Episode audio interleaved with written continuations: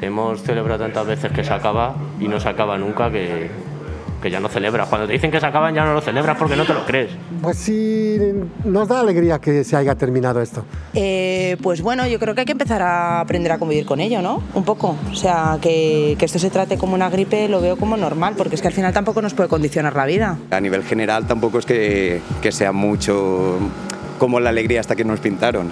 Y sí que es verdad que ya hay ganas de, de volver a la normalidad, pero claro, si, si, va a ser un entrar en la normalidad y volver a entrar en la pandemia, pues prefiero ir poco a poco, sinceramente. Pero yo creo que ya toca, toca respirar eh, libremente y, y, gritar y sonreír y bailar y, y, darse abrazos con todo el mundo, todo lo que quiera. Ya no queda nada, no hay ninguna restricción ya. No me lo creo. Ni la mascarilla en la calle. Es así, ¿no? Algunos pensábamos que después de dos años de pandemia íbamos a celebrar el momento en que dejáramos de contar los casos de COVID, de medir la incidencia, de predecir la curva de contagios, pero la verdad es que hemos pasado de pantalla casi sin darnos cuenta. A partir de hoy, los casos leves y asintomáticos no tienen que aislarse. Solo se les harán pruebas a personas vulnerables y a los sanitarios es un cambio de estrategia para convivir con el virus, ya que de momento parece que no vamos a poder eliminarlo. Es lunes, 28 de marzo. Soy Ana Fuentes. Hoy en el país, COVID. ¿Pasamos página?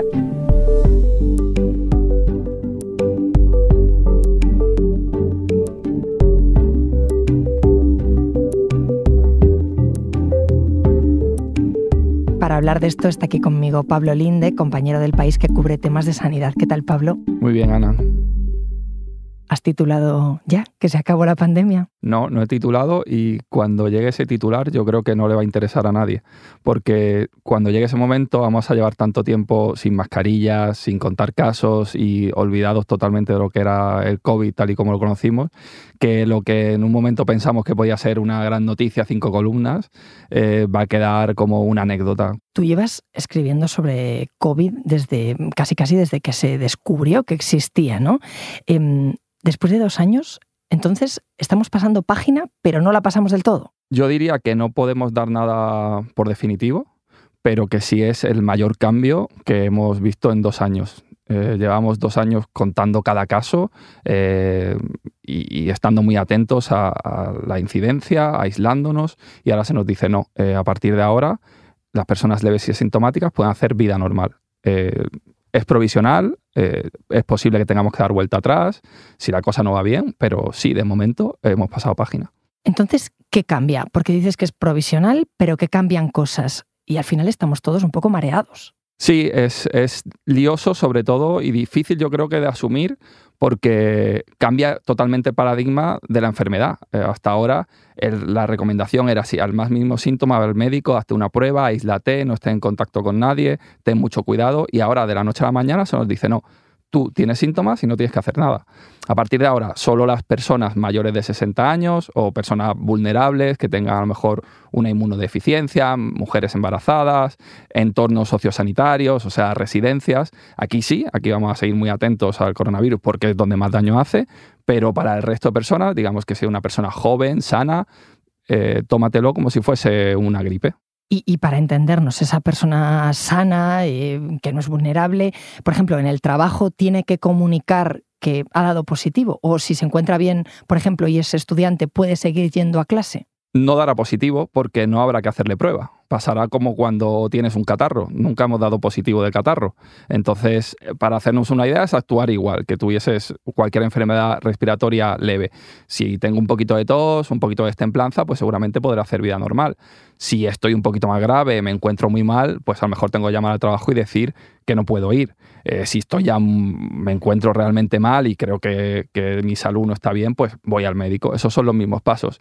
Ahora lo que pasa es que tenemos unas herramientas que hace dos años no teníamos contra un catarro o que no usábamos, que son el teletrabajo. Pues lógicamente, si tengo tos y no necesito ir físicamente a mi sitio de trabajo, no tiene mucho sentido que vaya, quédate en casa. También tengo la mascarilla, que de momento siguen siendo obligatorias. Pues protégete en transporte público y sobre todo ten mucho cuidado si tienes a tu alrededor personas vulnerables. No, no tengas trato con ellas en esos momentos.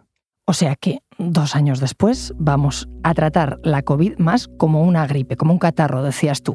Eh, y esto cuando estamos en la ola, eh, dime tú porque te confieso que me, que me pierdo. ¿En qué ola estamos ahora? En España estamos saliendo de la sexta ola. De la sexta ola. ¿Y por qué se toma esta decisión ahora? Porque se ha visto que en la sexta ola la letalidad de la COVID ya no ha sido como en las primeras. Estamos casi todos vacunados, eh, quien no está vacunado ha pasado la enfermedad o las dos cosas, con lo cual eh, las autoridades piensan que hay que pasar página, que ya se ha pasado lo que llaman la fase aguda de la pandemia. Han establecido unos parámetros en los que consideran que se puede convivir con normalidad con el virus, que son una presión asistencial, que es como lo llaman, que es que los hospitales no estén muy sobrecargados de COVID, por así decirlo, que en métrica es un 5% como mucho de enfermos de COVID en planta y un 10% en UCI. Mientras los datos estén por ahí abajo, empezaremos, digamos, este nuevo, nuevo sistema y esta convivencia. Si suben, seguramente habrá que volver atrás entiendo que hay muchísimas personas, muchos profesionales desde distintos ámbitos observando, ¿no? siguiendo toda esta evolución. ¿Este tipo de decisiones se toman en consenso o hay voces que dicen, mm, todavía es pronto para decidir esto? Hay muchas voces que dicen que es pronto. Eh, si preguntas a casi cualquier experto en salud pública, catedráticos, muy pocos te, dicen con seguridad que sí, que este paso hay que darlo y que estamos en el momento, porque es un cambio muy grande y claro, si yo me dedico a la salud pública y a, digamos, mi trabajo es prevenir enfermedades, hacer que pasar a que las personas puedan pasearse con la enfermedad no es la mejor forma de prevenirla. ¿Por qué se toma entonces? Porque cuando dedicamos los recursos a una enfermedad los estamos quitando de otro lado. Si todo el caso que hacemos a la COVID se lo estamos quitando a otras enfermedades, en primaria, en salud pública. Entonces, es una decisión que no ha sido fácil. Donde sí hay consenso es entre, o cierto consenso, entre los técnicos que asesoran a las comunidades y a sanidad. Llevan dos meses de mucho debate, yo hablo con ellos. Tampoco ellos dicen, bueno, sí, esto seguro que va a funcionar. Ellos tienen reservas, pero después de mucho debate han pensado que es el momento de dar este paso para quitar atención a COVID para dárselo a otras enfermedades. Cuéntame cuál ha sido el punto más polémico. Aquí el gran miedo es el mensaje de decirle a la gente puedes estar contagiado y hacer vida normal ver cómo eso repercute en si ahora se nos disparan de repente las infecciones y tenemos que volver atrás. Y claro, decías que se toman estas medidas para aliviar en cierto modo eh, la asistencia que se le estaba prestando a todas las personas que iban a hacerse pruebas, que iban al centro de salud, porque ¿cómo están ahora los centros de salud? Los centros de salud están mucho mejor que en el pico de la sexta ola, que aquello fue un auténtico caos. Yo mm, he estado hablando con muchísimos médicos de primaria y lo que todos me decían es que nunca habían vivido algo igual, porque era una tormenta perfecta en el que se mezclaba una enfermedad muy muy contagiosa que tenían que diagnosticar, porque eh, hasta entonces era, era obligatorio, aunque había las pruebas de farmacia, pero bueno, en última instancia un médico en casi todas las comunidades tenía que darte el diagnóstico. Se mezclaba con las propias bajas de los médicos y era Navidad, con lo cual las plantillas están la mitad de vacaciones. Fue un colapso absoluto y, eso fue un desastre. Ahora está mucho mejor, pero todavía arrastran muchos problemas de toda la pandemia y hoy tenemos mil médicos de primaria menos que antes de empezar la pandemia, que en 2019, 2018. ¿Qué quiere decir esto? Si yo soy un médico de primaria en cuyo centro de salud otro compañero se ha ido porque se ha jubilado, porque se ha ido a la privada, porque trabaja en urgencias, que cobra más. Esos pacientes que la atendía no lo tenemos que repartir entre los demás. Y si yo antes tenía poco tiempo ya para ver a mis pacientes, ahora tengo que meter cinco o seis más al día. Estaba pensando que, claro, si eliminamos el recuento de casos, entonces, ¿cómo sabemos si las cosas se ponen peor? ¿Cómo se sabe qué medidas tomar? No sé si hay un plan.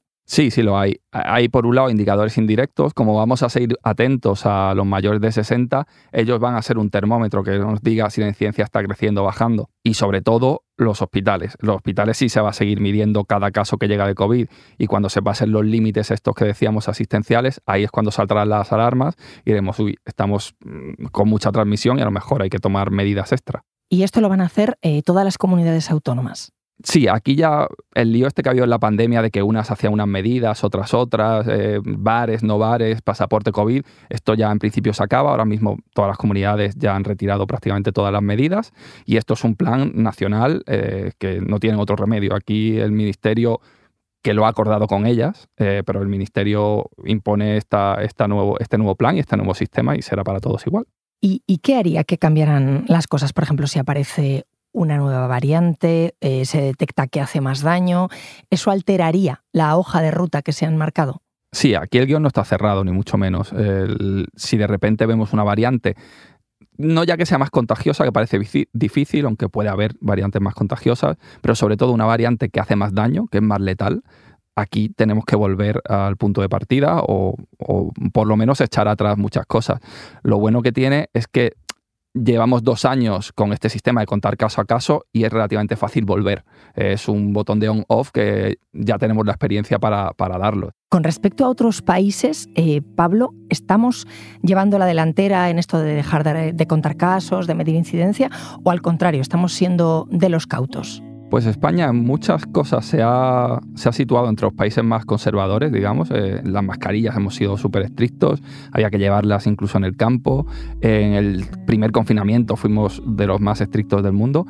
Ahora adelantamos por la derecha a prácticamente todos, nos situamos en el nivel del país que ha sido, pues siempre ha estado más a la vanguardia de relajación de medidas, como es Reino Unido. It is my intention to return on the first day after the half-term recess to present our strategy for living with COVID. Este es el primer ministro británico, Boris Johnson, cuando en febrero anunció esto, que iban a dejar de, de aislar a, los, a las personas con síntomas.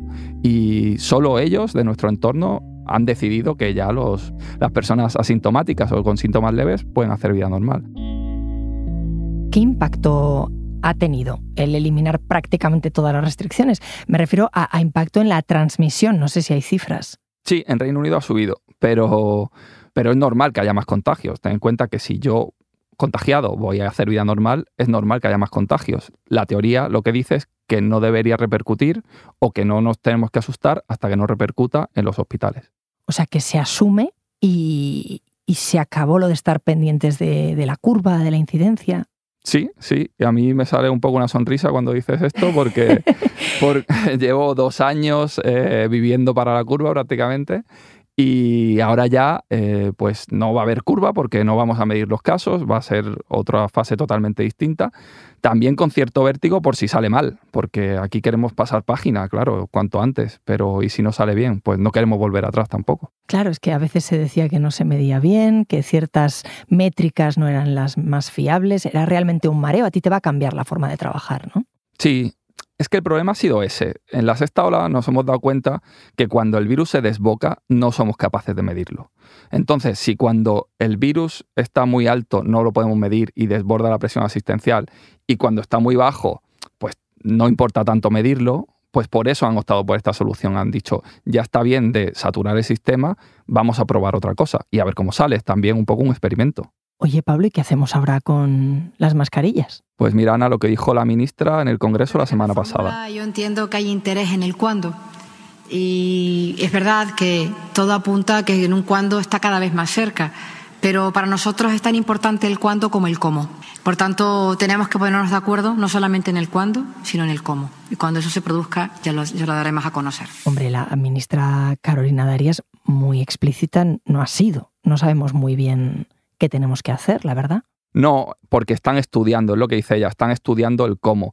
Eh, la semana pasada yo hablaba con un técnico de una comunidad autónoma y por primera vez el Ministerio les ha pasado una propuesta que tiene varios escenarios y ellos tienen que empezar a trabajarlos y a matizarlos. Seguramente no será algo de golpe en todos sitios fuera mascarillas, todo muy progresivo y a lo mejor pues primero nos quedamos con ella en transporte público, seguramente en residencias, quizá las escuelas se libren antes, es lo que están estudiando ahora para de aquí a unas semanas, quizá dos, tres, si no sube mucho la incidencia, empezar a quitarnos las mascarillas en interiores. Y estoy pensando, con la vacuna, si me faltan pautas, ¿qué tengo que hacer? La vacuna sigue exactamente igual. Eh, lo que a ti te toque, cuando te toque, te vacunas y lo mismo dentro de un año hay otra vacuna y nos llaman otra vez a vacunarnos. Repito, como la gripe. Eh, quien es vulnerable de gripe se vacuna todos los años. Pues seguramente iremos a un escenario parecido. Bueno, qué ganas tendrás, ¿no? De, de, ya decir, este tema pasamos totalmente pantalla y ya no tengo que escribir más de coronavirus, ¿no? Sí, yo, para que te hagas una idea, eh, em, a mis amigos les empezaba a decir que estaba harto del coronavirus antes de que llegara a España porque yo estaba cubriendo el avance por China y por otros países y ya me tenía hasta altas horas en el periódico y decía, a ver cuándo pasa esta cosa del coronavirus ya y me dedico a eso. O sea, llevo prácticamente dos años harto del coronavirus. Que puedas acabar pronto, Pablo. Gracias. Muchas gracias, Ana. Eh, a día de hoy se han notificado 356 nuevos casos, lo que representa un incremento del 0,16% respecto a ayer. Esta es la cifra de nuevos casos más baja que observamos desde hace casi dos meses. A la espera de que el Ministerio de Sanidad actualice los datos correspondientes al día de hoy, pero mientras recibimos los publicados... 150 fallecidos solo, solo ayer, que que se contiene la transmisión eh, y también la incidencia. Los últimos datos de la pandemia indican que la incidencia ha caído casi un 80% en un mes desde que se alcanzó el pico de la sexta ola. Y ya se habla de que estamos viendo el final.